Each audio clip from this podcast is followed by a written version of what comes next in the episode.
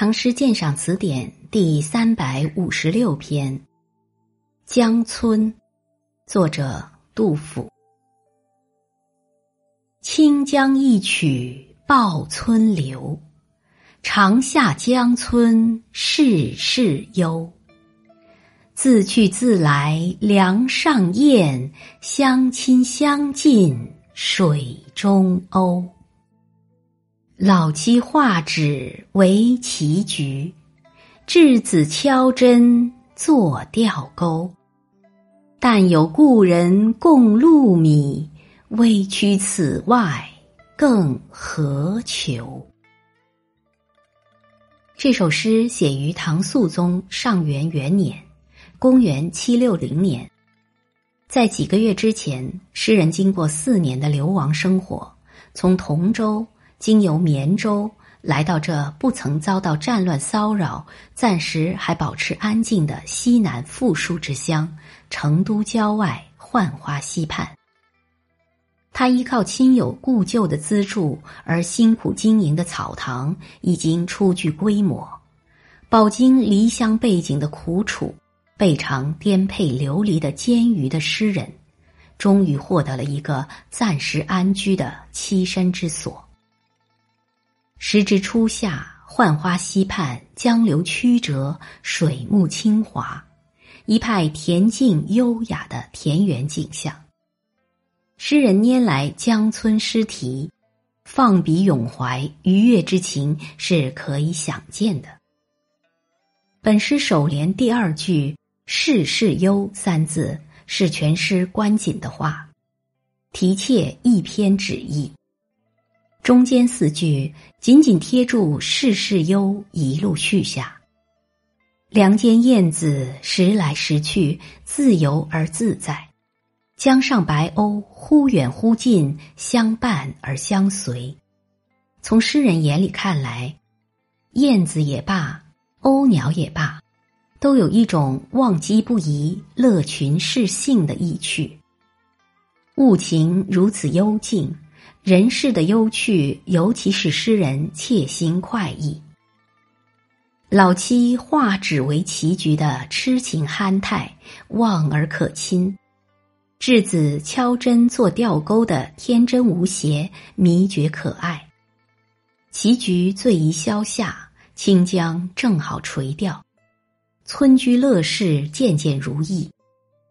经历长期离乱之后，重新获得家室儿女之乐，诗人怎么不感到欣喜和满足呢？结句“但有故人共禄米，微躯此外更何求？”虽然表面上是喜庆之词，而骨子里正包藏着不少悲苦之情。曰“但有”，就不能保证必有；曰“更何求”。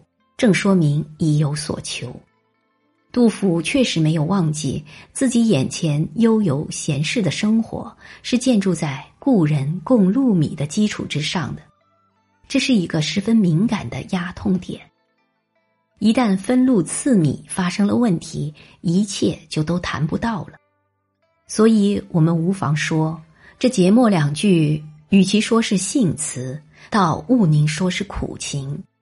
艰巨贫困、依人为活的一代诗宗，在暂得栖息、抚能安居的同时，便吐露这样悲酸的话语，实在是对封建统治阶级摧残人才的强烈控诉。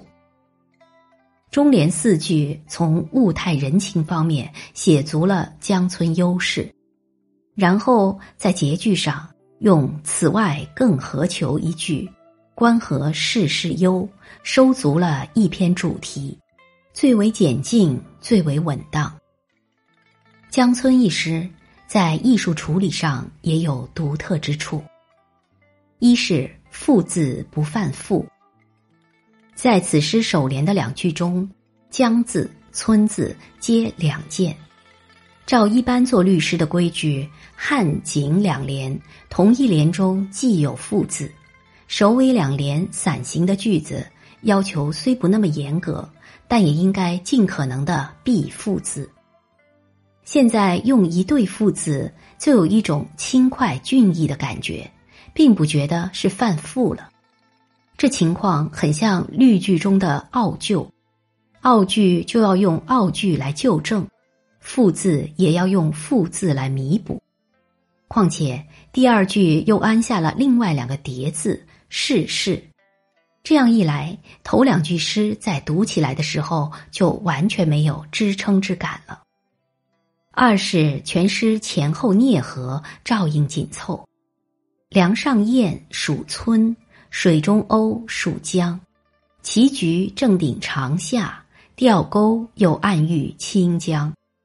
颔联自去自来，梁上燕，相亲相近，水中鸥。两字两相字当句自对，去来与亲近又上下句为对，自对而又互对，读起来轻快流荡。颈联中的“画”字、“敲”字，字皆现成，且两句皆用朴直的语气，最能表达夫妻头老相敬弥笃、稚子吃完不隔咸鱼的意境。三是结句，忽转凄婉，很有杜甫咏怀诗的特色。杜甫有两句诗自道其作诗的甘苦，说是。愁极本平诗浅性，诗成吟咏转凄凉。此诗本是写闲适心境，但他写着写着，最后结末的地方也不免吐露落寞不欢之情，使人有怅怅之感。杜甫很多登临即兴感怀的诗篇，几乎都是如此。前人为杜诗沉郁，其契机恐怕就在此处。本篇鉴赏文作者韩小沫。